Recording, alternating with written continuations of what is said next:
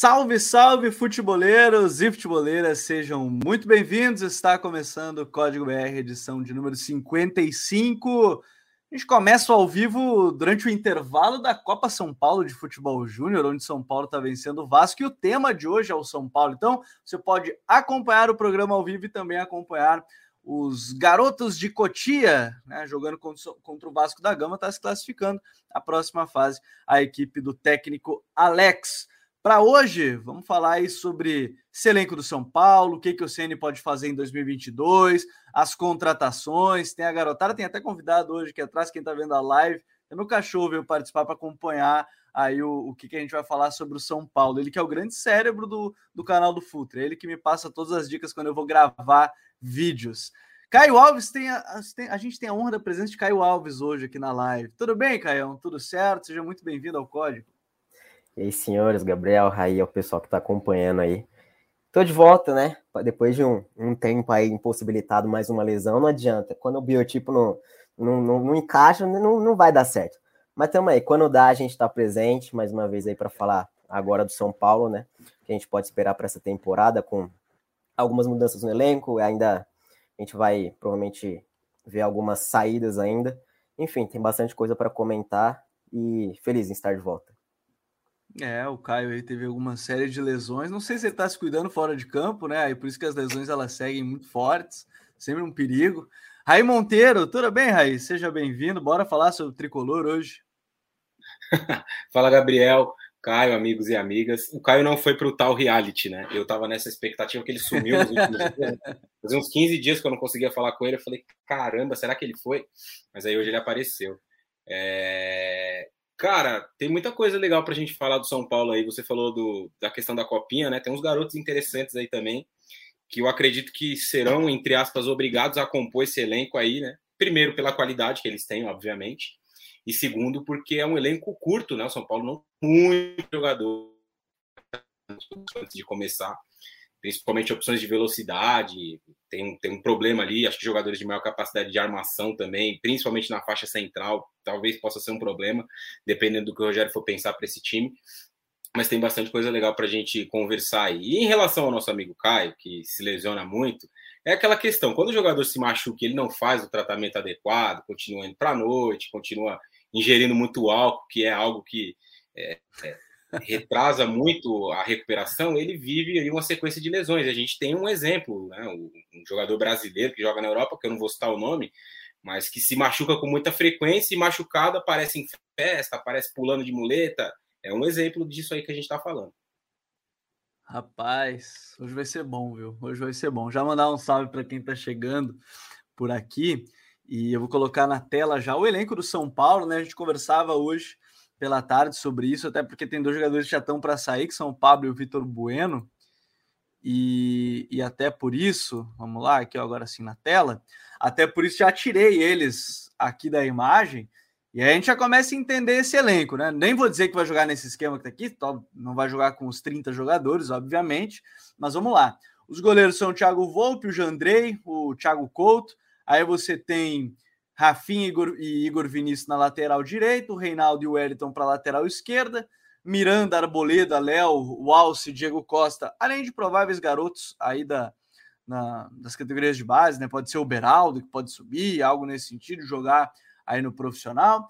Luan, Rodrigo Nestor, Gabriel Neves, Thales Costa, Igor Gomes, Gabriel Sara. Deixei o Patrick aqui pelo lado esquerdo, mas a gente vai debater isso. O melhor lugar vai ser pelo lado esquerdo, até porque a gente vai falar de possíveis contratações também. Patrick e Marquinhos por um lado, Alisson e Nicão do outro, Luciano, Caleri, Rigoni e Éder, como eu disse, já tirei aí o Pablo, já tirei o Vitor Bueno, os dois jogadores de saída, os dois rescindindo seu contrato, o Pablo retornando à equipe do Atlético Paranaense, a princípio são essas informações que chegam. Bom, vamos começar falando sobre esse Rogério Ceni, o Caio, que chegou em meio à temporada passada, e é importante a gente frisar isso, porque ele chegou para tentar tirar o São Paulo da situação complicada que vivia no Campeonato Brasileiro. E aí a busca naquele momento era por resultados. Agora a cobrança me parece que vai ser outra já pensando nesse 2022, né? Exatamente. Acho que se a gente conseguir, for possível fazer uma comparação ali, guardadas as devidas proporções, foi mais ou menos o que o, o Diniz passou, não no sentido de precisar do resultado quando ele chegou, porque a situação quando o Ceni chegou estava pior, mas no sentido de é, deixar um pouquinho o que ele queria de lado para focar na próxima temporada, obviamente. E ali no momento que ele chegou já para precisar dos, dos resultados, para classificar para Libertadores, enfim, acabou conseguindo. E o Ceni, o, o objetivo dele também foi escapar da zona de rebaixamento e aí depois pensar no que nos desejos dele e tudo mais. Tanto é que ele já repetia várias vezes que o time não jogava da forma que ele queria, tanto por jogadores quanto pela plataforma tática mesmo do time. O, ele conseguiu fazer ali o, acho que o, até além do básico, né? Ele extraiu bastante do Sara, ele potencializou o Igor Gomes, isso foi bem legal de ver, interessante.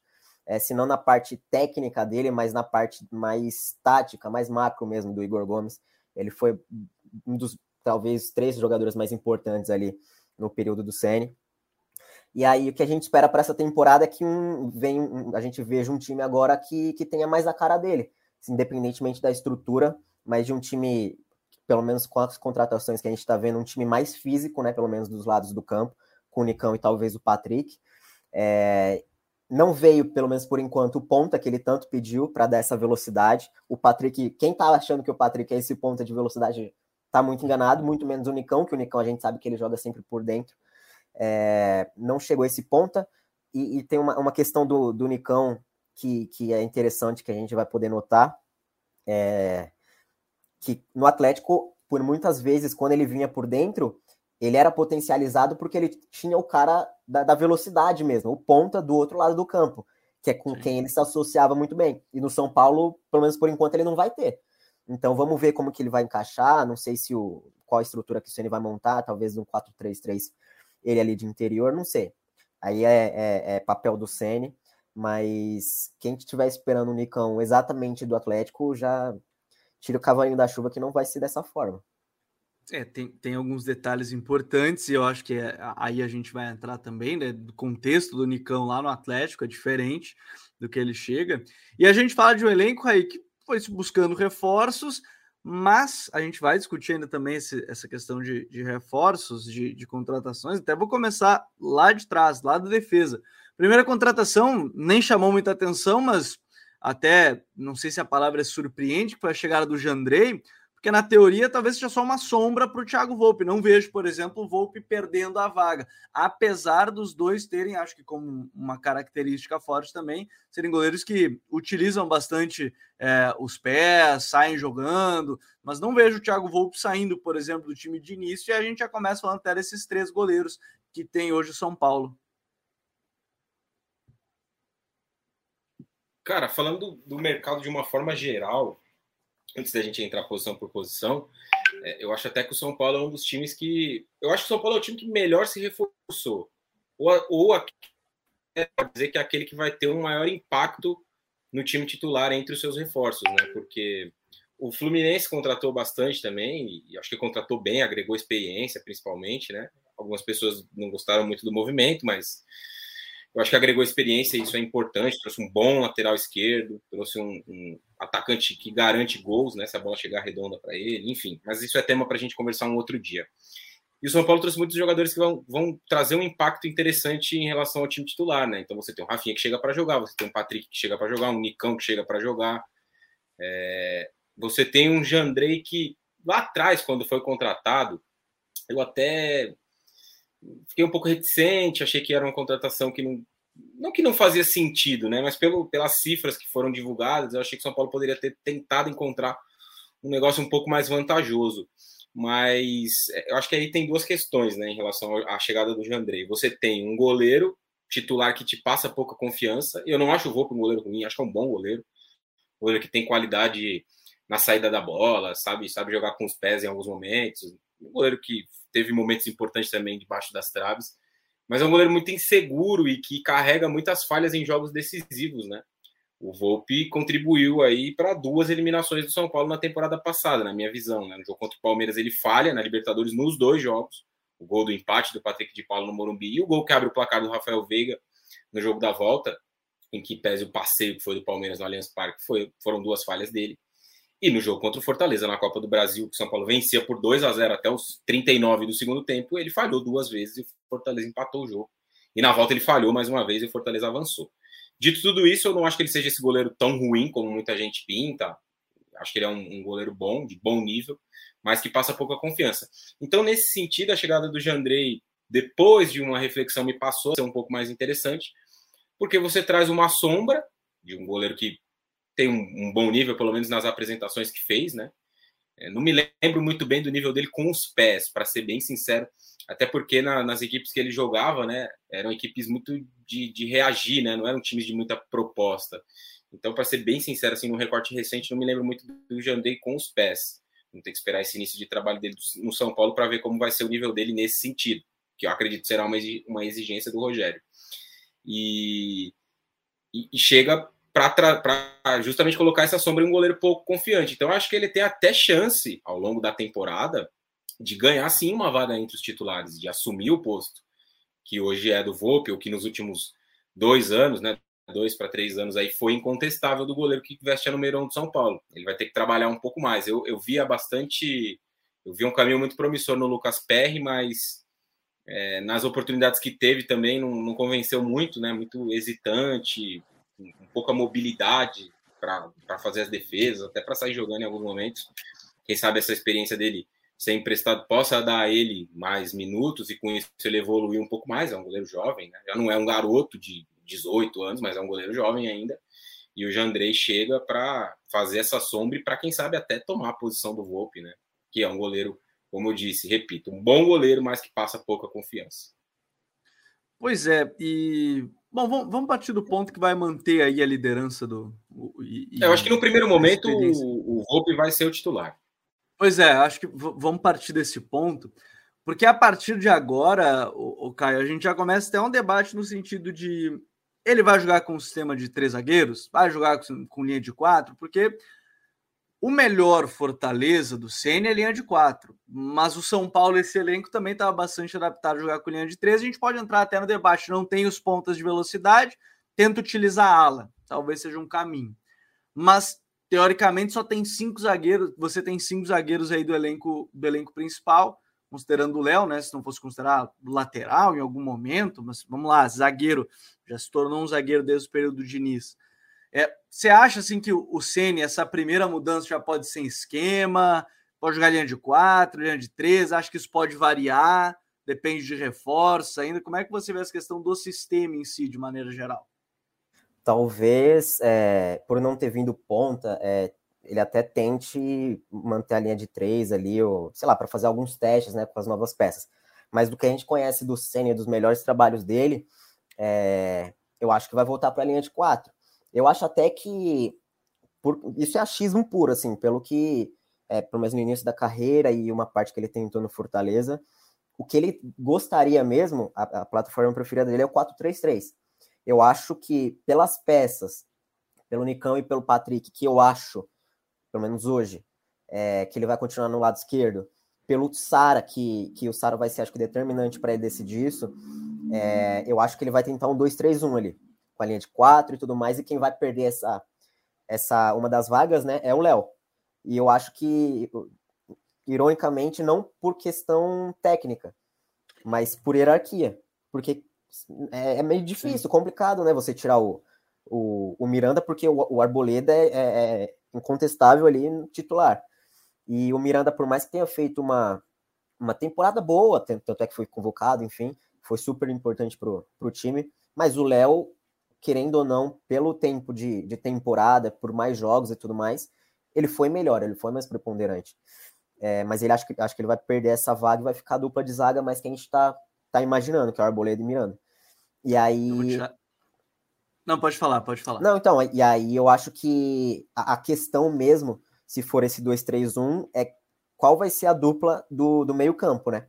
Porque a gente ainda não, não tem mostras do que da forma que, que o, o, está treinando o time, né? Porque a gente não tem informação suficiente, não sabe se ele pretende deixar o, o Luan é, como esse caçador mesmo para ficar destruindo as jogadas, ou se ele como a gente sabe que ele gosta de um meio-campista, ou dois, né? É, que saiam mais jogando. Eu acho que em algum momento do, da temporada, para aproveitar o Paulistão, ele vai é, tentar colocar o Gabriel Neves como esses cinco para ir começar a iniciar jogadas, porque acho que de todos os meio-campistas que ele tem, é agora que o Liseiro saiu, ele é o mais técnico, né, para iniciar jogadas e tudo mais. E aí, só que a peça preponderante ali é o Sara, porque ele, no geral, no todo, se ele não foi o melhor, ele foi o segundo ou terceiro melhor jogador do, do time, e então é, é muito difícil tirar. E sabendo que o, o Nicão vai ser titular em, em um corredor e o Patrick provavelmente no outro. Aí a questão é o, é o meio campo, mas eu acho, eu tenho quase certeza absoluta assim que ele vai voltar para a linha de quatro. Ele não mantém os três zagueiros, não. Vamos lá, eu vou tirar o Alce, né? Que tá até lesionado, né? Tá voltando de Sim. lesão ainda para essa temporada. Diego Costa, a gente tem os três que o Caio tava falando, o Léo, Arboleda e o Miranda. Acho que entra muito nessa questão. O Miranda é uma liderança do elenco. Não vai sair assim, não vai tirar o, o Miranda, você tem o Arboleda também. Vamos lá. O Léo Vou deixar o Léo de fora nesse momento, vou deixar aqui ó, no banco, que seja uma das primeiras opções, deixo aqui no canto, não vou deixar tirar ele da tela. Aí você tem as laterais, e talvez laterais, o, o Raiz, sejam de certeza. Contratou o Rafinha para ser titular, não vejo contratando o Rafinha para ser reserva. Talvez seja a mesma coisa que aconteceu no Grêmio, contratou para ser titular, independente de ter um jovem ou não no banco de reservas, no caso do Igor Vinícius na direita. E na esquerda, talvez comece um debate maior, que a temporada do Reinaldo não foi das melhores, mas mesmo assim ele entrega ofensivamente, é um cara de velocidade, mas aí você tem o Wellington. É, as laterais, você vê dúvidas para o Rogério, assim, talvez a temporada mude, ou é Rafinha e Reinaldo de início, e depois, quem sabe, o Wellington, mas é Rafinha e Reinaldo de cara? Eu acho que a defesa ela pode gerar para nós muitos debates. É, eu acho que a formação com, com, três, por exemplo, três zagueiros, né, encaixa mais. É, eu acho que a lateral direita é uma questão, mas esses debates eu acho que só existem do lado de cá. Eu tenho convicção que o Rogério vai sair jogando com Miranda, Arboleda, Reinaldo e Rafinha. Não Sim. tenho nenhuma dúvida de que a, a, a, linha de quatro titular dele vai ser essa, pelo menos no início da temporada, nos jogos já nos jogos-chave da temporada, a primeira eliminatória da Copa do Brasil, os principais jogos do Campeonato Paulista. O que vai acontecer ao longo da temporada é uma outra conversa, mas acho que não há dúvida nesse sentido, pelo menos na cabeça do Rogério, até porque ele também não é um cara de muitas rupturas com lideranças, né? O, o trabalho dele no Flamengo mostrou um pouco disso e a própria volta dele ao São Paulo também, né? Porque vale a gente lembrar, quando o Rogério chega ao São Paulo para assumir a vaga do Crespo, o São Paulo estava jogando ali muitas vezes com três zagueiros, o Crespo também usava o sistema com quatro jogadores, mas o Léo era um titular absoluto do time. O Wellington tinha se tornado um titular também do time nos principais jogos, e o Reinaldo tinha perdido muito espaço. E o Rogério rompe com tudo isso, né? No primeiro jogo ele já vem com aquele losango, um sistema diferente que até encaixou ali no primeiro momento, né? Pois é, a gente até debateu contra... sobre ele e de repente Sim. o CN mudou depois no meio, né? É. O São Paulo fez bom jogo contra o, o Ceará, que foi a estreia do Rogério, um empate que merecia ter ganhado. São Paulo fez bom jogo contra o Inter, foi 1 a 0 poderia ter sido uns 4. Fez bom jogo contra o Corinthians também, acho que aquele foi o melhor jogo de São Paulo até com o Rogério, né? O jogo contra o Corinthians. Muita intensidade sem bola, um trabalho muito bem feito de todo mundo, né? O Lisieiro como 5 jogou muita bola naquela noite e, e, tudo rapidamente se desfez, né? Eu acho que não é só um problema do Rogério, é um problema anímico do elenco, mas é uma outra questão que a gente pode até discutir um pouco mais à frente. Acho que os jogadores se entregaram muito rápido no, na reta final da temporada, né? E isso custou ao São Paulo brigar até a penúltima rodada contra o rebaixamento. Mas é uma outra questão. Voltando para a defesa, é, eu acho que o sistema de três zagueiros encaixa melhor pelas características dos laterais. O Reinaldo é, é bom no apoio, um jogador que colecionou aí muitas assistências né, na temporada que passou não tenho um certo número, mas eu acho que se não foi Gols 15, também, foi né? Finalizações, certo. a chegada dele na área é boa, né? É, tem uma boa finalização de média distância, o batedor de pênalti do time também tem esse ponto, né? Apesar do Caleri ter batido alguns pênaltis aí no, na reta final da temporada e, e marcado gols, é, acho difícil que ele saia do time. Embora o Léo tenha, o Wellington tenha crescido muito né, na temporada que passou, pediu passagem de fato, se mostrou um jogador que pode ser utilizado, pode ser um jogador de confiança, pode ser um jogador confiável e acho que a tendência é que ao longo da temporada eles dividam muito esse, esse posto, né? A gente não pode se esquecer que é uma temporada de 60 jogos aí para a maioria dos times, né? O São Paulo vai jogar algo perto disso, perto dos 50 jogos, né? Mais do que 50 jogos, com certeza. Mais. Você tem os 38 do Brasileirão ali, tem pelo menos 10, 11 do Campeonato Paulista, e mais a Copa do Brasil, que o time deve avançar ali pelo menos umas duas, três fases. então você. Mais a Sul-Americana, né? Que são seis já. É, então você tem aí sim uma conta de 50 jogos já e um calendário menor, porque a temporada vai acabar em novembro, né? Esse ano, não vai mais até dezembro. Então uhum. a tendência é que o protagonismo se divida muito na lateral esquerda, que o Léo também tenha bastante espaço na zaga. É, acho o Beraldo um, um, projeto de muito bom zagueiro, né? A gente estava falando da copinha há pouco. São Paulo está jogando com o Vasco, está ganhando. Acho esse garoto muito, muito bom zagueiro. Na, na, nas partidas, nas poucas partidas que vi, o Caio até viu mais jogos da, da copinha aí, da base do que eu, do Campeonato Brasileiro que passou. Mas dos poucos jogos que vi, fiquei com uma impressão muito positiva desse garoto. acho que ele vai compor o elenco em vários momentos da temporada. E o Léo Passo, acho que da defesa toda, a questão maior é a lateral direita mesmo, né? Porque você vai ter o Rafinha e a necessidade de dividir também esses minutos. E o reserva dele é um jogador pouco confiável, que sempre que teve oportunidades nas últimas duas temporadas, né? Desde que chegou ao São Paulo, três temporadas, ele nunca convenceu. Ele nunca fez uma sequência de bons jogos. E oportunidades não faltaram para o Igor Vinícius. Então, acho que a lateral direita é a principal questão aí, pensando nas rotações. O desenho acho que não vai mudar Sim. disso que está aí. É, temporada de mais ou menos aí, pelo menos 50, 55 jogos, né? Pensando em eliminações cedo nas competições. Aproveitar, é, trazer algumas mensagens do site, do, do chat. O Marcial Marcos da Silva mandou um salve para todo mundo. É, o Hugo Noronha, ele mandou até um salve, é, parabenizou o trabalho e disse que o Patrick ficou conhecido apenas pelo lado esquerdo. Acho que ele poderia render no meio alguma função. Vamos falar sobre isso, estamos chegando no meio-campo, inclusive. É, o Hugo Pita, valeu, Hugo, timaço, não do São Paulo, mas os comentaristas, brincou aqui o Hugo, valeu. O Hugo tá chegando aqui com a gente também no código. É, como São Paulo deve. Ó, a gente já vai falar sobre isso, tá, Ricardo? É como São Paulo deve organizar a saída de bola. Luan, que deve ser titular, não é dos melhores para organizar de trás, assim como os zagueiros que são melhores para saídas longas. Começa aqui já um bom debate, né, Caio? Porque assim, a, as informações, pelo menos que eu tenho lido, né? Vocês podem me desmentir qualquer coisa é que o Ceni tem pedido um volante, né? O tal do volante alto, né? Que virou um grande debate. Ah, mas se for um baixinho, não vai jogar e tal, né? Volante alto do, do Ceni. Teoricamente, não é o Gabriel Neves, esse volante alto, apesar de ter a boa saída de bola.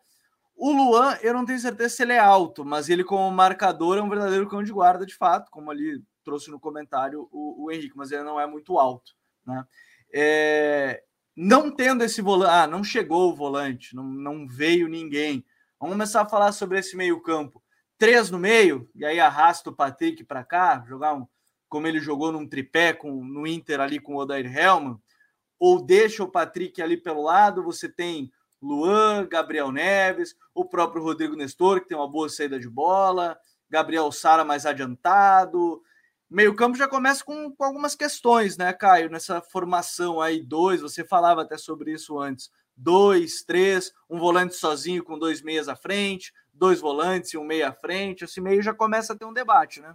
Exatamente. É, como a gente não tem essa informação a, a, da plataforma que o Rogério vai utilizar, então a gente meio que fica à mercê do que vai acompanhar ali na, nas primeiras partidas ou nos próximos treinos.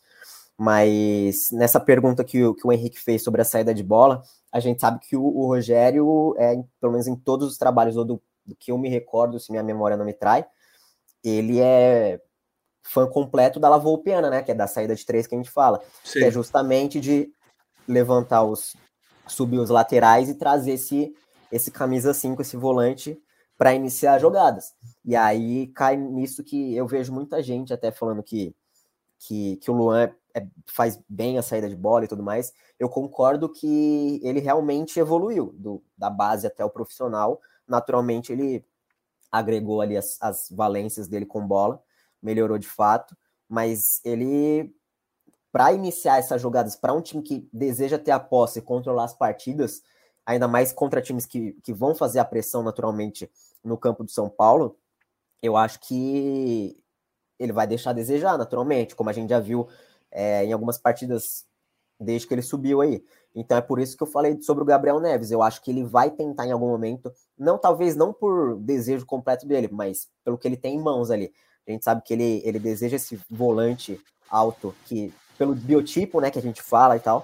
Por Sim. mais que você não concorde que você é um fã número um do Rick Puig, né, que é, tem fã clube dele. Com certeza. É, naturalmente os volantes que são mais altos e têm esse biotipo, eles sustentam mais as jogadas. E o, o... E o CN pede muito essa intensidade também sem a Exatamente. bola, né? A gente não pode desconsiderar, ah, tem a bola, mas ele pede muito de um time intenso dessa forma, como a gente viu no próprio, no próprio Fortaleza, principalmente, né, Caio? E, exato. E aí o, o Luan, ele não tem essa. Ele tem a intensidade na questão defensiva, mas essa movimentação de aparecer nas costas do, dos, de quem vai pressionar a bola, ele, ele deixa muito a desejar. E quem faz isso, pelo menos para iniciar a jogada, é o Gabriel Neves o Nestor, eu tenho algumas críticas em relação a ele como cinco. É, eu acho que ainda falta, talvez, pelo tamanho dele, mas é, é por ele mesmo, por questão técnica, ele, ele deixa muito, assim, ele perde muitos segundos, talvez esperando ali a bola no pé dele, ao, ao invés de ir buscar. Então acho que ele vai, o Rogério naturalmente, em algum momento ele vai tentar o Gabriel Neves, se não chegar ninguém. E aí a gente tem que saber quem que vai ser esse segundo, esse sócio, né, no, no meio campo, é, uhum. pro camisa 5. É, se for um 2-3-1, o meu palpite é que vai ser o Sara, sinceramente. É, se for no, no tripé, né? Mais recuado o Sara, tu diz, com oito? Eu porque eu imagino que ele vai tentar colocar o Luciano atrás do, do Caleri. E aí fica né, nas duas pontas, uhum. Patrick, que aí é o que eu, eu, imagino, e o Nicão. E aí vai sobrar vaga, justamente pensando que ele não vai sair, não vai tirar o Sara. Eu acho que ele vai ser esse segundo homem do meio campo. Aí se for num tripé, aí já, já muda, aí talvez possa entrar o Luan, e aí com o Gabriel Neves né, ajudando ele ali na saída de bola, o Sara também completando o tripé, e aí os, os dois pontas e o Caleri ali. É, mas eu acho que é uma dificuldade ainda sem, esse, sem chegar esse volante, que eu acho que não vai chegar, pelo que a gente ouve e tudo mais, é, é o que, que ele tem em mãos, pelo menos até o momento. Aqui o Gustavo Derlenda comentou, acho que até o final do Paulistão Gabriel Neves será um titular absoluto. O Renzo Souza falou que com um volante dois meses, um desse mês poderia ser o Nicão atuando pelo centro e caindo pela ponta direita. A gente já vai falar sobre o Nicão, inclusive, sobre até aquela questão que o Caio falou dele cair e mais tem uma questão, dentro. Gabi, que ah. é, só para avisar, o, o Lisieiro saiu porque o Gabriel Neves ganhou a disputa com ele, meio que a disputa ali do elenco, quem vai ficar. É, o Gabriel Neves, tanto pelo a, o final da temporada dele, por mais que ele não tenha sido titular, ele entrou bem na maioria das partidas. É, ele até estava começando meio irregular, mas acho que com entrosamento, uhum. enfim, é, entrou muito bem. E o Lisieiro acabou caindo de, de rendimento, e aí nessa disputa, tanto por treino quanto por, por partidas, é, o Gabriel Neves acabou ganhando essa disputa e foi onde ele liberou o Lisieiro para o Inter. Então, é por isso que eu também imagino que o Gabriel tá, tá tendo uma, uma moral, pelo menos nesse início de temporada. Aí, o, o Raí, a gente está falando desse meio ainda. Uma coisa que o Caio falou sobre o Gabriel Neves de 5 e quem acompanha, eu me lembrei justamente até no próprio, no próprio Nacional, do lado do Gabriel Neves, você tinha o Emiliano Martins, que hoje está no, no Red Bull Bragantino, que era quem marcava por ele, inclusive. Né? Era, era, era um 5, mas a saída de bola era do Gabriel Neves porque o Gabriel, ele, eu tenho a impressão que ele não é um cara tão intenso para marcar, ele pode, às vezes, em algum momento, desligar, talvez, do jogo nesse sentido. Mas será que foge muito disso, do que o Caio estava falando? Porque não me parece que vai sair daí a, a gente olhando. Thales Costa, vou até tirar o Thales. Thales Costa é um garoto ainda. O Nestor já começa a ter essas dúvidas porque ainda tem a questão do Igor Gomes. Acho que não me parece é entre os fugir. dois mesmo. É, não me é. parece que vai fugir muito disso aqui, né, Raí? Eu acho que tem pouca chance de Nestor e Igor Gomes serem titulares, titulares nesse time. Pouca mesmo. Os dois juntos ou um dos dois também. Aliás, só abrindo um parênteses, que belo bigode tem o Gabriel Neves, hein? Mas voltando para a análise, é... tem essa, essa questão. Não deixa que de ser uma análise, falou. né? Não deixa de ser uma é, análise sobre o bigode eu, dele. Eu queria, ter um, eu queria ter um bigode como esse, mas o meu não cresce com tal volume. Mas em relação ao Gabriel Neves, esse ponto que você citou é muito importante da questão do trabalho dele no Nacional, né? Que ele era mais um 8 do que um 5, já que o M. Martinez marcava mais por ele e ele era um jogador de mais técnica para a saída do jogo. E eu acho que aí implica uma questão importante. Qual vai ser a opção do Rogério pelo estilo de jogo do time? Ele vai optar por um time mais físico e de velocidade nas transições? Ou ele vai, op vai optar por um time que seja mais protagonista, que tenha a bola, que jogue desde a defesa. É, quando ele pede, pelo menos essa é a leitura que eu faço, quando ele a gente tem a informação, né, através daquela entrevista do Murici, ainda no finalzinho do ano, né, uhum. de que o perfil de jogadores que o São Paulo contrataria seria de jogadores de força e velocidade, me passou uma impressão de que o perfil do, do estilo de jogo do time mudaria um pouco. Seria um time de mais uhum. força e saídas em saídas rápidas, né? Então vem o Nicão nesse sentido, que é um jogador forte, não é um velocista, mas tem velocidade. Mas é um jogador de força física. O Patrick é a mesma coisa. É, o Luan, que é um jogador remanescente da temporada passada e que é um pilar para muita gente desse meio-campo, né? O São Paulo viveu o melhor momento da temporada com o Luan como titular. Também é um jogador com essas características, né? Então acho que vai passar muito por isso. Se ele optar por um time mais físico, eu não descartaria um, um, uma dupla Luan e Patrick, se ele optar por um time mais físico. E aí trazendo até o Patrick para jogar um pouco mais por dentro. E aí você tem a possibilidade de ter o Rigoni aberto, por exemplo, que foi um jogador que produziu muito na uhum. temporada, né? Não sei se ele vai virar banco tão facilmente assim. Em um momento da temporada ele até foi, ele era foi durante um trecho, né, o melhor jogador do São Paulo durante um trecho da temporada marcando muitos gols, criando chances, contribuindo com assistências. Então, não estou convencido de que ele vai para o banco tão rapidamente assim. Se ele optar por esse time, pode ser uma opção, né? O força física e velocidade, Luan e, e Patrick, talvez. Se ele optar por um time de mais é, protagonismo com a bola, ele vai precisar de um cara que qualifique essa saída. O Luan não é esse jogador. E aí pode ser que o Gabriel Neves jogue para ter esse primeiro passe melhor. Mas aí tem uma questão é um time que vai perder a pegada sem bola, né? E você precisa proteger uma linha defensiva lenta e de, de idade, né? De, de, de, alta idade. Porque o Rafinha é um jogador de mais de 35 anos, o Reinaldo tem seus 33, 34, Miranda mais de 35. Você sobra só o Arboleda ali, como um cara de rápido, né? Para poder salvar todo mundo. Então, talvez por ter essa defesa mais velha, ele possa optar por um time de mais pegada, pelo menos nessa primeira linha do meio campo. Mas se não for isso, se for o time de posse, de ter o capaz de se instalar no ataque, acho que não vai sair muito de Gabriel Neves ali. E, e talvez o, o Sara, eu não consigo ver muito o Sara nessa função de segundo homem com, com, uma dupla, né? Ele jogou mais ou menos naquela região ali quando o, o Rogério veio com o Losango, né? Mas aí ele tinha o Igor Gomes também, que ia e voltava muito, né? Ele tinha por é, vezes. Nestor, Lisieiro, o, Lisieiro como um primeiro homem. Não vejo o Nestor também jogando como esse primeiro homem. Não vejo, não vejo o Nestor jogando como esse 5 também. Acho muito difícil que o Nestor jogue como 5. Ele é até um jogador que pode jogar mais perto do gol, né? Com muita capacidade de, de colocar essa bola enfiada ali pro, pro atacante. Não vejo ele como primeiro homem. Então vai girar muito a partir da escolha do Rogério. Né? Ou é Luan e Patrick, na minha visão, se for um meio de mais pegada ou pode ser o Gabriel Neves e mais um. Aí talvez até o Gabriel Neves e o Luan, né? Para emular aí o que foram o M. Martinez e o, e o próprio Gabriel Neves no Nacional, né? Você tem um primeiro cara de mais pegada para proteger a defesa, para cobrir um lateral, principalmente o Reinaldo, né? Que sobe bastante. E você tem um segundo cara para uhum. qualificar mais essa bola, para tentar levá-la da defesa ao ataque com qualidade. Eu acho que o principal ponto aí, é claro que é observar as características do time, como ele vai se formar, mas é a gente compreender que o São Paulo ganhou muitas opções, né? Um time que melhorou muito no sentido do elenco, ganhou muitas opções para o setor de meio campo. Você tem hoje possibilidades de variações aí de sistema, de característica de jogador. Você pode jogar com dois mais um, pode jogar com três, pode jogar com um time mais forte, pode jogar com um time de mais velocidade, um time que proponha mais jogo. Acho que esse é o ponto mais interessante aí dessa reformulação, né, que foi feita no elenco. Pois é, e, e, dentro dessa, dessa ideia, e eu acho que aí entra muito o debate, porque se a gente se apegar só nos volantes, a gente tem que falar da estrutura pelos jogadores de, de lado de campo, porque até perguntaram da questão do Patrick jogar aberto, não vai.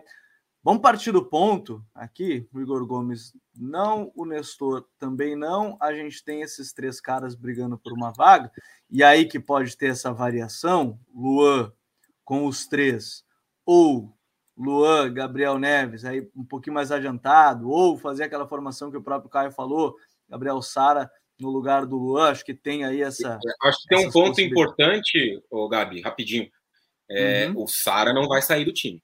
Na dupla, pois é. no trio, perto, aberto, ele vai Porque jogar. ele te entrega muita competitividade, Sim. né? A é. primeira coisa, ele te entrega e, muita e eu acho que, que, se for num 2-3-1, é, que o Rai tocou bem no ponto da compensação e tal, a parte defensiva, eu, eu coloquei ele, eu, eu, até não imagino, justamente porque você não, você não tá na posição, não vai colocar o, o Gabriel Sara ali numa posição que vai potencializá-lo, mas eu imagino que, que possa acontecer, talvez, um time ideal ali, justamente porque o, o Sara faria o trabalho de, do, do M. Martinez, né, no Nacional, para o Gabriel Neves, para ele ter mais essa liberdade com bola, E aí o Patrick na ponta esquerda, justamente para ajudar, né? Ou eles ficarem compensando, um trocando com o outro. E a questão do Reinaldo também, que a gente sabe que a questão defensiva do Reinaldo é, é bem precária, e ainda mais que ele desce bastante, enfim. Então eu acho que nessa questão de compensação também seria um time que encaixaria assim perfeitamente, mas são possibilidades. O Lucas NT colocou ainda o Sara joga na do Patrick, cara.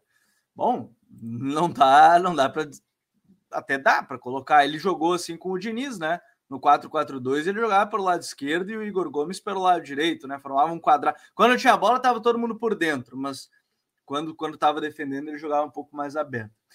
Bom, aí vamos, a gente tem essa dúvida aqui, aí tem o debate aqui, como é que vai ser, quem vão ser esses três. Vou deixar esses três, né? Gabriel Neves, Gabriel Sara e o Luan, que são três jogadores que brigam teoricamente por duas. Talvez os três sejam titulares, mas vamos lá, se brigassem por duas, porque o debate também é dos lados do campo.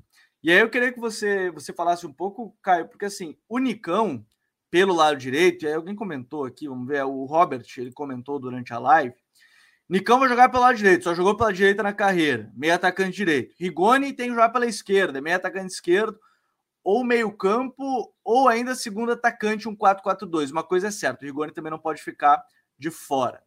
Tá? Então ele coloca esse ponto.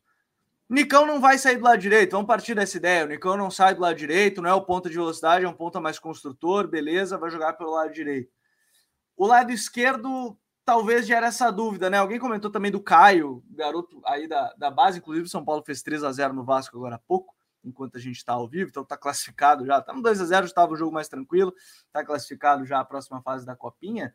É, as pontas, Rigoni pode ser um ponta, o, Caio, pelo lado, como deu sugestão ali, Nicão pelo outro. Você tem o Luciano ainda nessa questão, jogar mais por dentro, segundo atacante. Como é que você vê essa questão dos lados do campo, já que o Ceni falou que quer um time de velocidade também? Esses pontas têm que ser de velocidade.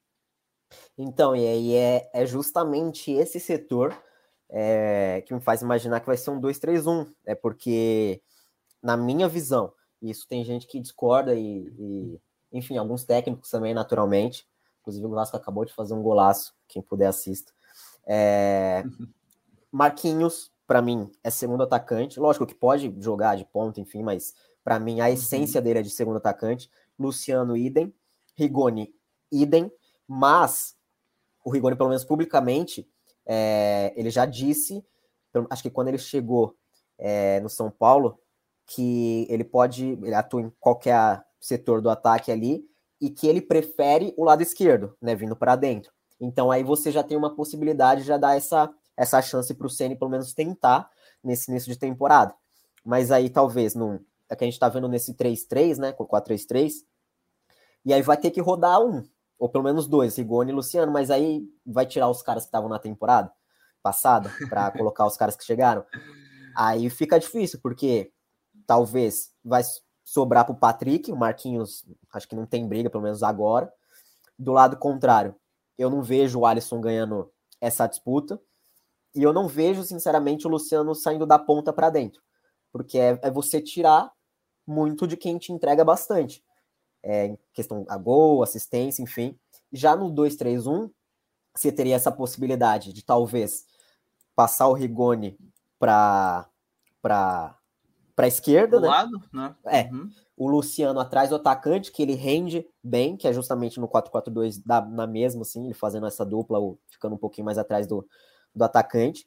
E aí o lado direito, talvez, ou para o Patrick, ou deixa o Patrick na esquerda, o Rigoni na direita, enfim. Nesse sentido, o Ceni tem bastante possibilidade. Ele, ele vai poder inventar ali, vai poder mexer algumas peças. Mas de qualquer modo, vai sobrar um e a depender do esquema, dois, né? Se for no 4-3-3, dois vão rodar ali. E aí vai nessa questão de gestão de elenco, né? De se ele tirar quem estava na temporada passada, no caso do Rigoni, que ele já entregou bastante, do Luciano, que ele voltou muito bem agora no final da temporada. Ou vai ter que gerir um cara que, do, do nível do Nicão, que chega já com uma baita moral, é, e o Patrick também, que, que a gente sabe que ele é bem solidário, bem operário ali pro, pro, pro time. É uma questão difícil para ele gerar esse elenco e, e tá na mão dele. Mas eu imagino que num 2-3-1 ali, o Sara sendo o segundo homem, o Patrick na, na esquerda, Luciano atrás do atacante, e aí a briga fica Nicão e Rigoni. Eu acho que vai ser Rigoni, vai ser Nicão, pela temporada no finzinho ali nos últimos jogos. Últimos jogos não, nos últimos dois meses, talvez, que o Rigoni deixou bastante a desejar, eu acho que ele vai rodar nesse, nesses primeiros jogos, ou pelo menos o Ceni vai trocar ali para imaginar quem que, quem que vai jogar. Porque para mim o Caleri é o único do ataque que está garantido. É o único. O resto vai ter que, que é correr. O, que é o centroavante alto, né? O cara mais Ex finalizador, né? Que, Exatamente. Que imagino que pede o Ceni. Eu brinquei que já estava classificado São Paulo enquanto a gente estava aqui ao vivo, e aí o Vasco foi lá e descontou de novo, 3 a 2 São Paulo em cima do Vasco. Aí seria a zica do Futre em tempo real. Seria mais, mais forte do que a zica tradicional, seria em tempo, em tempo real. Agora sim, o, o Raí, a gente está falando de várias possibilidades, o que torna interessante, né? São várias possibilidades, querendo ou não. O Caio já falou dessa questão de ter o Sara como oito, aí o Luciano centralizado, Nicão, o Rigoni ou o Patrick, o Caleri lá na frente. Vou até tirar o Éder também, vou deixar o Caleri. Vamos lá, o Caleri é o titular desse, desse ataque. Abraço para o Bernardo Ramos, que está sempre na audiência também. Salve aí. Abraço para o Bernardo. O Lucas NT também aqui, ó. Que bela zaga. Arboleda é um zagueiro de alto nível, Miranda um zagueiro impecável. O pessoal está participando. Como é que você imagina esse meio para frente, Raí? Porque acho que tem bastante debate aí, né? Rigoni, né, jogando aí pelos lados, segundo atacante, o próprio Luciano, Patrick. Vou até tirar o Marquinhos nesse momento. Vamos deixar essa briga entre, entre esses jogadores. Aí você já tem Gabriel Neves, Luan, Sara, já tem uma briga aqui. Luciano, Nicão, Rigoni, Patrick. Tem uma briga interessante para formar esse meio para frente aí dentro do que o Rogério pode pensar de jogo, né? É, eu acho que o, o, dois pontos aí que o Caio citou e que eu concordo bastante com ele em relação ao Marquinhos, né? Ele parece ser muito mais um segundo atacante do que esse ponta de velocidade e mostrou isso naquele jogo contra o Racing, principalmente, né? Que joga o, o Crespo tira da cartola ali uma dupla Rigoni e Marquinhos e o time vai lá em Avejaneira e elimina o Racing ganhando o jogo. 3 a 1 se não me engano, foi aquele jogo. O Marquinhos fez gol, inclusive. Então, esse é um ponto. E o outro de que o Caleri é um dos caras que está garantido. Né? Eu acho que ele e o Nicão estão garantidos nesse ataque. O Nicão chega com o status justificável pelo que fez, de principal estrela aí das contratações, né, entre os contratados. Vem de temporadas em sequência muito boas pelo Atlético, então não briga por posição, é porque não tem ninguém para brigar por posição com ele ali no setor. Né? O Alisson chega para compor elenco, para jogar de vez em quando. É, vejo como muito difícil ele ser titular, algo do tipo, não vai acontecer. Então, Nicão e Caleri estão garantidos. As outras duas posições vão girar muito em torno do que da, daquilo que eu estava falando há pouco, né? De qual vai ser a característica do time. Eu acho muito difícil o Rogério jogar, por exemplo, com Gabriel Neves, Gabriel Sara e Luciano. Acho que é um time muito exposto e que te entrega pouco sem bola. O Gabriel Sara faz várias funções, compete muito, vai bem na marcação, mas não consigo ver ele entregando para ajudar num trio como esse, né? Eu vejo muito mais uma briga de posição, por exemplo, dele com o Luciano para ser esse cara atrás do, do uhum. Caleri, né? São jogadores de características diferentes. O Luciano é um segundo atacante, o, o Gabriel Sara pode jogar em muitas funções do setor de meio campo, dependendo da formatação. Mas, como eu disse, não vejo ele saindo do time nesse momento. Então, num, num, primeiro instante, eu vejo ele ganhando essa briga com o Luciano, mas que é alguém que vai lutar muito também para ser um dos titulares, né? Porque é um cara muito competitivo e essas duas temporadas dele no São Paulo mostraram muito isso, né? Ele foi artilheiro do Campeonato Brasileiro, a gente não pode se esquecer, e nem é, nunca foi ao longo da carreira um goleador, e foi artilheiro do Campeonato Brasileiro naquele São Paulo do Diniz. Na temporada passada ele conviveu com muitas lesões, né? Isso atrapalhou muito a sequência dele. Mas sempre que jogou, deixou tudo em campo, o que era uma coisa meio contrária aos outros jogadores, né? O São Paulo teve muito problema de competição na temporada passada e por isso a situação muito complicada que o time se enfiou ali na reta final, né? O time competia muito pouco. E o Luciano era justamente o oposto disso. Mesmo perdendo gols, mesmo jogando mal em algumas partidas, mesmo impreciso ali em muitos confrontos na reta final, né? É, ele competia bastante. Então ele não vai vender barato, não, essa, essa briga que eu vejo se desenhar mais com o Sara no primeiro momento. E, e aí, lá do lado esquerdo. Pode falar, pode falar. E aí, lá do lado esquerdo, é, você tem a questão de eu tenho uma dúvida em relação a esse negócio do Patrick, né? Se ele vai ser esse ponta, como Sim. foi no Inter, ou se ele vai ser um cara para jogar mais por dentro ali, talvez com o Gabriel Neves. Enfim, Porque a minha dúvida até sobre o Patrick nesse sentido é que ele em dupla de volante não sei se funciona. Se uhum, for é, em um três, teste. me parece que sim. Ah. A, gente, a gente não tem um registro disso, né? É, para dizer, pô, isso vai dar certo, isso não vai. Não tem, um, não tem uma tiragem, né? A gente conhece o Patrick no seu mais alto nível, jogando como esse cara mais aberto. Então é uma questão aí. E o Rigoni eu acho que briga justamente por vaga ali. Então vai girar em torno disso. Se o Patrick vai ser adaptado para jogar como um, um, segundo homem ou numa dupla ali para ter um meio campo de mais força, ou se ele vai ser esse cara mais aberto também para dar essa intensidade, essa competitividade pelo lado, né? Que foi algo que ele entregou muito no Internacional, muito volume, né? Ou se vai ser o Rigoni, uma opção de mais velocidade, de, de mais troca de posição, de drible. É, no, no, São Paulo, acho que ele jogou uma ou duas vezes assim, né? Eu me lembro se não me engano, o último jogo do, do Crespo, que foi o clássico contra o Santos, ele joga com o Rigoni aberto, se não me engano. Ele joga com quatro atacantes naquele jogo, né? Ele jogou com, acho que Luciano, Caleri, Rigoni e Marquinhos. E o Rigoni acho que jogou aberto naquele confronto. Mas não tem muita tiragem dele aberto também, né? Por isso que o Rogério quer tanto o ponta, que era o Soteudo, né? O principal jogador aí que o São Paulo estava atrás. Sim.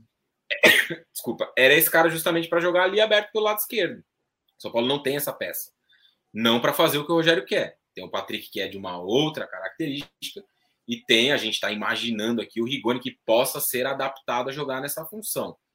Mas se o miolo foi esse aí, né, que a gente está colocando, acho difícil que o Patrick, pelo investimento feito também, né, um jogador pedido pelo Rogério, é, saia do time. Pode carimbar aí, Gabriel, que o São Paulo está classificado. Acabou de fazer 4x2. É, 2 Mas tem essa questão aí que o, que o Rai comentou rapidinho, da lesão, né, do Luciano. É, ele é um cara que infelizmente, né, pelo, pelo jogador, não pode contar a temporada completa, porque pelo menos uma lesão ele vai ter, e não é uma lesão assim sempre leve, ele fica no mínimo ali 15 dias, 30 dias é, no estaleiro, e então é difícil você contar na, a temporada completa, e aí é onde você abre vaga, abre espaço para outros jogadores. E aí é, a gente viu ontem ou anteontem já teve notícia de que o Luciano teve uma contratura. contratura. Ele voltando para o treino e, enfim, teve a contratura, já ficou. Ele, pelo menos, acho que ele não, não, não ameaça comprometer ali o início da temporada, mas aí você já imagina que não dá para contar com ele a temporada toda. Eu vou deixar ele aqui do ladinho já então. Vou deixar ele do ladinho já que teve essa lesãozinha. E, aí já fica leve. difícil, aí se abre espaço para outros jogadores. O Rubem Lemos até comentou, Patrick jogou de volante no esporte do Goiás, foi muito bem, inclusive lá chamou a atenção do Inter do esporte jogando de volante. Verdade, eu particularmente não gostei quando ele teve que jogar de volante no Inter, mas aí talvez seja pela necessidade, exigência naquele momento, acho. Mas é um bom ponto aí do Rubens pelo, pelo destaque dele de fato. Né? Era, naquele momento era lateral esquerdo ou volante pelo lado esquerdo em dupla de volante, Raí. É, então, voltando a uma coisa que eu já disse aqui, vê como o time ganhou muitas possibilidades né, de formatação de característica de jogador. A gente estava falando disso em relação aos volantes, a primeira linha, né? Então você tem aí Luan Neves, Sara, que pode baixar em um contexto ou outro, você tem o Patrick que pode ser testado, não sei, pode se adaptar bem ali, dar certo. Você tem o Rigoni que pode ser mexido, você tem o, o Luciano que um jogo ou outro, se estiver bem fisicamente, pode jogar. Então o time ganha muito em opções, né? Se a, a as possibilidades de mexer a partir do banco de reservas na temporada passada eram mais escassas. Nessa, não, o time ganha aí. E a gente nem citou aqui, por exemplo, o Alisson, né? Só falou rapidamente Sim. que ele de fato deve ser reserva. É um jogador que pode entrar, acho que é um, é um, um jogador competitivo também, né? Teve ali bons momentos nessa passagem longa dele pelo Grêmio teve bons momentos, outros nem tanto. A é, o melhor momento na passagem do Grêmio é quando ele não teve que ser protagonista, né? Quando precisou ser então, protagonista. Talvez não seja essa a função dele, talvez não, não vai ser Exato, essa a função um dele no pode, Flamengo. Pode, compor Paulo. ali o time, pode compor ali o time para ser um jogador importante, temporada muito longa. É, então, o desenho de, de time que se forma, eu acho que ele vai variar bastante. Eu não sei se a gente vai ter um 11 aí que vai jogar sempre, né? Pelo menos do meio campo para frente a defesa eu já vejo menos possibilidade de variação por conta dos jogadores, mas lá do meio para frente você tem aí possibilidade de mexer muito. Você tem possibilidade de fazer o Luan aí com, du com três duplas, o Luan com Neves, Luan com Patrick, Luan com Sara, dependendo do jogo. Você tem a possibilidade também de fazer Patrick Neves, não sei como eu disse, dependendo da adaptação dele, um próprio trio, um Neves, Patrick, Sara, para encaixar é, um, um, outro jogador, enfim, tem muitas. O Rogério tem, tem muitas possibilidades. Se a temporada passada, é, na, quando a gente tinha as entrevistas dele, era muito chato ouvir aquelas queixas é, muito carregadas de, de dramaticidade até em um certo momento, né? e de palavras até mal colocadas, como quando depois do jogo contra o América Mineiro ele disse que precisava rever, porque é, não queria manchar a história dele. E isso não sei como isso foi recebido pelo elenco, é porque o Rogério é um cara muito uhum. grande dentro do São Paulo. Porque Sim. se fosse um outro treinador que tivesse falado aquilo, não sei como que a, o elenco ia reagir a, a, a, essas declarações. Mas o fato é que o time ganha mais opções. Agora está na mão dele. Ele vai precisar fazer um trabalho à altura. Ele vai precisar entregar desempenho. Ele vai precisar formatar essa equipe para jogar ali de, em um bom nível, pelo menos dentro de, de um mês, de um mês e meio, porque uma base foi mantida da temporada passada. Ele conhece muitos desses jogadores. É claro, não é na terceira rodada do campeonato estadual esperar que o time esteja jogando o fino da bola. Mas é ali num espaço ali de uns dois meses, mais ou menos, um mês e meio, o time já tem uma cara, já tem uma identidade, já conhecer ali pelo menos as principais possibilidades de um trabalho que está continuando. Ele não está começando do zero, embora vários jogadores estejam chegando. Eu estava até pensando nessa questão de, de possibilidades. E uma, eu pensei assim, tá, a gente está falando muito a partir do ponto que o São Paulo vai ter a bola, né? Que o São, que o Ceni quer ter a bola. Mas eu, eu, eu, consigo lembrar também um pouco do Fortaleza quando não tinha tanto assim a bola. A gente parar a pensar, por que não tentar algo sem o Neves com um trio mais intenso com Sara, Patrick e Luan, e você ter velocidade de Rigoni, Nicão e Caleri, até o Luciano de 9. Não te parece? Assim, a gente está partindo do ponto que o São Paulo vai querer ser protagonista, né, Caio? Mas não dá para abrir aí para brasileiro, por exemplo, ser um time que vai ser muito mais transições, ataques rápidos do que qualquer outra coisa, hein? Exatamente, é exatamente esse o ponto, porque acho que até o Raí falou anteriormente que num dos, acho que num dos áudios vazados, ou até entrevista que o Murici dá, a, a, o pedido é, é por um time mais físico mesmo, que, que sustente o, o, o, a partida né, por completo, porque a gente via isso com o Crespo e com o Rogério, mas principalmente com o Crespo, né, porque é, era um time que pressionava, pelo menos tentava pressionar muito, muito lá em cima, é, que no primeiro tempo o, o ritmo o São Paulo conseguia levar, mas no segundo era completamente outro perfil, era um time bem passivo de não conseguir subir as linhas, ou se subia, deixava um, um latifúndio ali no meio campo. Então a gente vê que, pela, pela característica das contratações e pelas declarações é, que a gente vê, tanto ano passado quanto, quanto nesse início, de que o, a, a intenção é, da comissão e do Rogério, enfim, é desse time mais físico. E aí é, eu acho que o Patrick ele é inegociável justamente porque ele vai fazer o corredor, ele vai dar. Porque é questão de compensação, ele vai não só fazer o corredor, como ele vai potencializar o Reinaldo, ele vai dar essa possibilidade do Reinaldo descer bastante, ele vai poder cobrir ali é, alguém do lado esquerdo do campo, né, ali no meio campo, enfim. É, mas a gente vê, a gente tá falando por questão do Rogério, que ele gosta da bola, gosta de controlar o jogo, mas a questão da, da montagem do elenco é o oposto do que ele deseja, ou do que ele sempre desejou que é um time mais a, físico. Até porque, por exemplo, a gente botar o Rigoni aqui do lado, a gente for falar em compensação, já fica o difícil. já fez isso muito, né? Exato. Fazer a compensação pelo lado esquerdo ali, deixa o Rigoni mais solto. Exato. Já fez bastante, não, não é algo que dá para descartar. E, e, eu acho que é importante a gente é, fechar ainda falando da questão de possíveis reforços, porque a gente viu aqui várias possibilidades aí mas me parece que a obsessão é só um, é, são duas obsessões. É o volante, e aí são vários nomes que já surgiram em pauta, nem dá para dizer que tem um hoje que é o foco, e tem os pontas, inclusive acho que o Casares falou que o Soteudo não tem mais negócio nesse caso, né, com, com o Soteudo. Então, digamos que o ponta nem tem um nome também nesse momento. Dá para dizer que é, a busca é por duas posições que a gente não tem, pelo menos as informações, obviamente, pode ser que o São Paulo já tenha algo mais concreto, mas dentro das informações não tem nomes concretos ainda, né, Raí? É, hoje surgiu um, um, rumor do Igor, não sei se é Igor, é o sorriso do Juventude, né? Eu nem sei se ele ainda permanece no Juventude, para ser sincero. Ele tá, pelo menos algumas informações dão conta que ele vai pro, pro Bragantino. É, então, surgiu um rumor aí, mas algo muito, muito no início ainda. O Soteldo de fato foi descartado e o, Casares falou muito em, na semana passada, né? Ele conversou lá com o pessoal do, da Central do Mercado e o Casares falou muito nessa oportunidade em elenco muito próximo de estar fechado. Eu acho que se não chegar um ponto aí, o jogador de velocidade não aparecer um negócio muito, uma oportunidade muito interessante de mercado nos próximos dias, eu acho que São Paulo não contrata mais ninguém. Eu acho que vai, fe vai fechar no que já tem aí, né, para essa, pra essa E quando a gente fala é nessa primeira parte, né, nessa primeira é. janela, porque os times pra, sempre terminam o estadual com contratações. Exato, e para ser sincero, eu acho muito mais possível chegar um zagueiro do que o ponta. É uma necessidade, né? Reserva, reserva, mas não para ser titular, mas eu acho bem, é, bem uma, é uma necessidade, é uma necessidade um zagueiro, porque você tem hoje o Léo, que eu acho muito bom jogando num trio de zagueiros, muita capacidade de saída para o jogo é, e não tem mais ninguém. O Diego Costa, muito hesitante em todas as oportunidades que teve. Acho que para ele até faria bem, talvez, um empréstimo, ganhar minutos em algum outro time, ter uma oportunidade de talvez voltar um pouco mais maduro na próxima temporada. Tem que ver como é que volta o Alce também, né? Que era um projetaço é. de zagueiro, né? Sim, sem dúvida. Quando surgiu, a gente imaginava que ia ser top, né?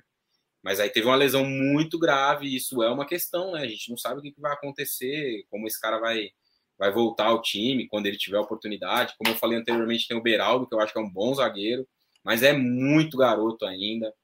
É, pode ser que ele tenha uma oportunidade ou outra, mas é muito jovem, né? Não dá para colocar nele o peso de ser um dos de ser um décimo segundo jogador, né? Então eu até vejo, para ser bem sincero, mais é, necessidade de trazer um zagueiro e de trazer um jogador para esse jogador de velocidade, né? Que de fato falta não vejo tanta necessidade assim de, de trazer um 5, né? Eu acho que São Paulo tem ali jogadores que podem cumprir essa função. Convenção comentaram um bom nome aqui, que é o Marlon Freitas, né? Acho que foi especulado em um certo momento também. Jogava no Atlético Goianiense, né? O 8 do Atlético Goianiense, né?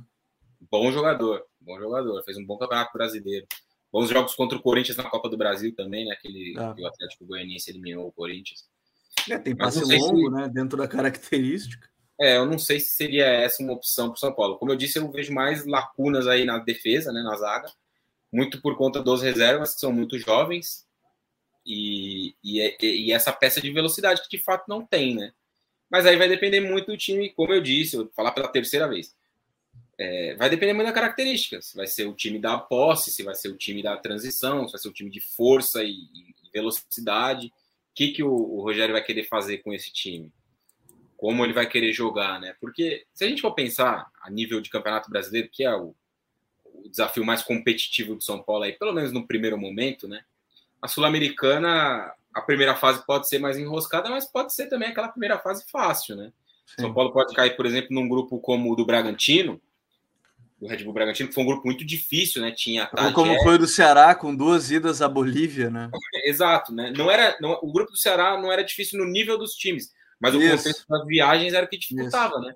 E, e, o Ceará empatou um jogo com o Jorge Wilstermann em casa. Então isso também foi um dificultador naquela campanha. É, ou com o Bolívar, agora não me lembro. Mas foi com um dos dois bolivianos empatou em casa. Foi com é, o Bolívar. Perdeu o pênalti. Acho que o Jael perdeu o pênalti no jogo. É, então. Isso é uma questão. Você vai ter um grupo com outro peso pesado, igual foi o Corinthians, por exemplo, tinha Penharol, né? Se bem que aquele Corinthians era um time bastante fraco, um dos piores times que o Corinthians já teve em sua história, aquele que jogou a Sul-Americana. Hoje não é um outro retrato. Então vai depender muito né, da Sul-Americana o que vai acontecer a nível de sorteio. Pode ser um grupo fácil, pode ser um grupo mais enroscado, de, de nível de times, pode ser um grupo difícil no contexto das viagens. Mas pensando em Campeonato Brasileiro, para concluir, você tem hoje, pensando em times que vão te impor algo, o Flamengo se desenha a jogar dessa forma, com o Paulo Souza.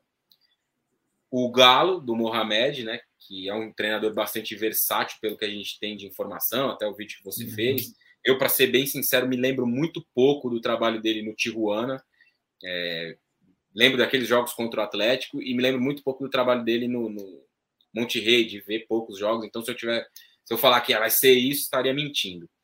Mas tirando esses dois times, Galo e Flamengo, você tem um Bragantino também que se impõe, você tem um Fortaleza que se impõe. Um Corinthians que em casa se impõe geralmente e um Palmeiras que prefere um jogo de mais reação. Ou seja, você tem cinco times aí que vão talvez te impor algo diferente, né? Os outros talvez tenham um desenho de jogo de esperar um pouco mais, de tentar subir uma pressão ou outra, mas esperar e deixar você mais com a bola. Então tudo isso também vai ter que ser pesado na hora de montar os times, né? É, eu gosto muito de treinadores que montam os seus times jogo a jogo, né? Vão fazendo aquela estratégia partida a partida. Cada jogo você vai. Claro que você tem uma base, mas cada jogo te traz uma necessidade diferente, né? Aí é o nosso Ancelotti, né? De jogar de uma forma e você poder se adaptar àquilo. E tem caras que fazem isso com perfeição. Como você acabou de citar um nome aí que, aliás, é uma surpresa, pelo menos para mim, e tanto, né? A força que o Real Madrid está nesse momento da temporada me surpreende um pouco. Não esperava o time nesse nível que está, não. Acho que hoje é um dos quatro, cinco times me melhores times do mundo aí, em nível de jogo. Mas é, eu gosto muito dos treinadores que se adaptam. Eu acho que o Rogério poderia tentar fazer um trabalho dessa forma no São Paulo, pelas peças que ele tem, os desafios que vai encontrar. Ou seja, a temporada está começando, né? Os clubes estão voltando ainda, estão iniciando o seu trabalho de, de pré-temporada e tem muita coisa para acontecer aí com os jogos. E aí que vai ser legal a gente acompanhar o que, que as equipes estão pensando. É claro que em meio a estadual, quando o adversário geralmente bota as linhas lá atrás, talvez no Paulistão nem tanto, que a, a gente está falando do São Paulo, porque aí sim você tem mais equipes de um nível técnico maior, seja bom de observar o que, que esses jogadores, o que, que vai, vai tentar aí o Rogério nessa segunda fase da, da segunda passagem, né? Já que veio a primeira fase de chegar no brasileiro, recuperar o time, recuperar o ânimo, moral, e agora sim, em uma pré-temporada, vem toda essa preparação, me gera muita curiosidade de fato. A gente vai falar sobre isso mais para frente, com certeza. Na semana que vem, eu já digo aqui antemão que Leonardo Miranda estará entre nós. O analista mais bonito do país, Leonardo Miranda, estará entre nós ele vai conversar com a gente, vai falar. O tema ainda não está definido. Com o Léo, a gente pode falar sobre o que quiser, né? Isso que é importante. O tema ainda não está definido. Hoje ele está na. Inclusive, vale a sugestão. Ele está no lançamento do livro do professor Paulo Turra, ex-auxiliar técnico do Filipão, né? Falando sobre análise tática, lances específicos, bola parada, um livro que ajuda nessa literatura do futebol brasileiro. Quem sabe Paulo Turra não está no TPI em breve. Caio, valeu. Até semana que vem, até a próxima. Vamos ver se o Caio durante a semana não tem uma lesão ali, uma recaída, depois de um jogo de uma hora, entendeu? Ele pode ter uma recaída no meio disso tudo, né? Fadiga muscular. Até a próxima, Caião. Até a próxima, Gabi, Raí, ao pessoal, obrigado a todo mundo que acompanhou. Ainda estamos em ritmo de pré-temporada, então tive minhas férias, já tô aqui voltando aos exercícios, então por enquanto estou à disposição e a gente vai se falando, mas obrigado a todo mundo que participou, deu like, comentou, enfim, tamo junto até a próxima.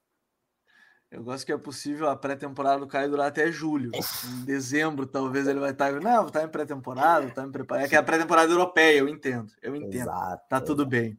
Raí, valeu, meu irmão. Até semana que vem. Valeu, Gabi, Caio, amigos e amigas que estiveram conosco. Sempre uma honra bater bola com vocês aqui. Tem uns caras muito bravos no chat aí. Vamos ficar, vamos ser um pouco mais calmos, gente. Tá começando o ano aquela coisa toda, tranquilidade, paz e amor. Esse ano promete ser bom, Copa do Mundo, vamos ter um pouco mais de tolerância. Tem gente muito nervosa, calma. Boa semana para todo mundo. Valeu. Inclusive, o episódio ao vivo terminando 10 e 10, porque tá começando o programa que todo mundo quer ver, né? Nessa segunda-feira, que eu sei. É o tal do BBB que eu sei que tá todo mundo querendo ver. Abraço para todo mundo. Voltamos na próxima semana aqui com o Código BR, analisando equipes do futebol brasileiro antes do início da temporada do futebol nacional. Um grande abraço a todos. Até mais. Tchau.